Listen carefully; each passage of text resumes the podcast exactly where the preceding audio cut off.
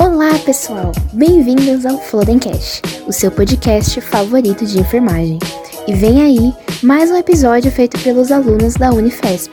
O nosso Flodencast está no ar. Roda a vinheta, Florence.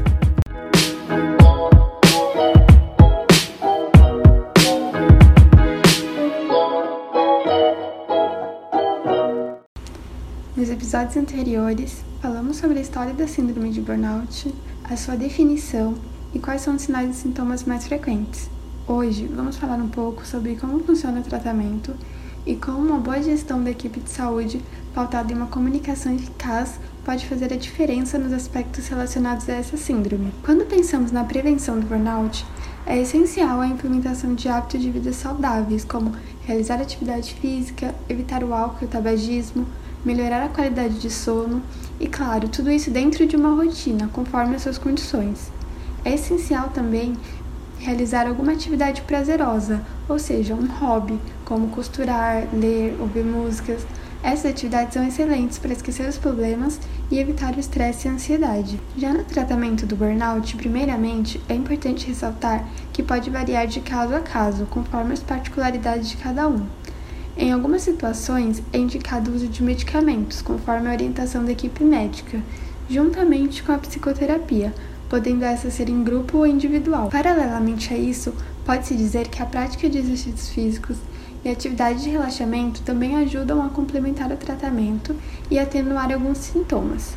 Portanto, você pode procurar atividades que tenham gasto calórico, como corridas e caminhadas, ou mesmo atividades mais relaxantes, como yoga, meditação e até pilates, pois estudos mostram que são ótimas atividades e que aumentam a liberação de serotonina e, consequentemente, auxiliam no controle dos níveis de cortisol, o hormônio do estresse.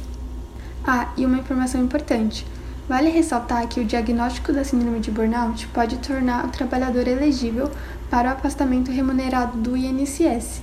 Nesses casos, o paciente tem direito a uma estabilidade de pelo menos 12 meses de trabalho. Então, não deixe de se cuidar por medo da demissão.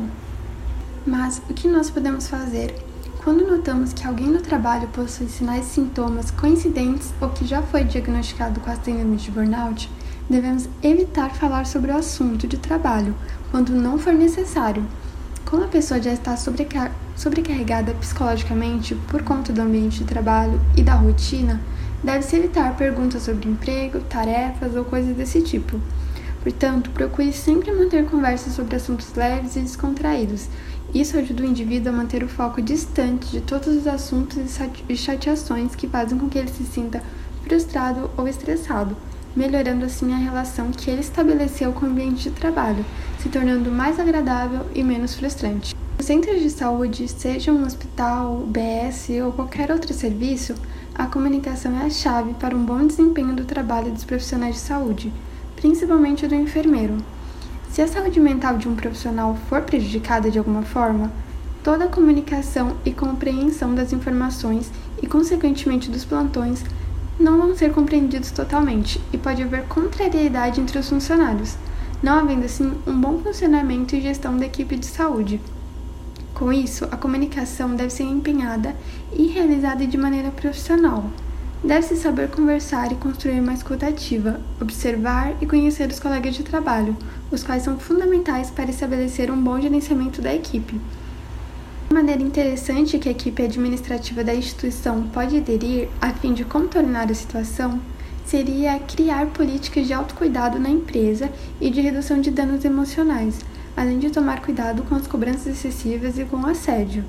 Com essa ideia em ação, a gestão teria mais controle da saúde de toda a equipe, servindo assim como uma forma de prevenção e de garantir o bem-estar de todos os colaboradores. Lembre-se, cuidar da saúde dos profissionais de saúde é tão importante quanto cuidar da saúde dos pacientes. Mas se é você, meu caro ouvinte, que se identificou com alguns dos sintomas citados no episódio anterior, não deixe de buscar ajuda. Procure alguém que você goste e tenha confiança e conte o que está acontecendo. Tenha em mente que ninguém está 100% bem o tempo todo e que não se sentir bem às vezes é completamente normal. Mas é importante conseguir reconhecer quando isso acontece frequentemente ou te causa prejuízos físicos, psicológicos ou sociais. Os profissionais de saúde também precisam de ajuda. Não deixe se consumir pelo medo de ser julgado, pelo medo de falha ou medo de não conseguir ir além. Você só precisa falar. E o nosso Florencast de hoje termina aqui.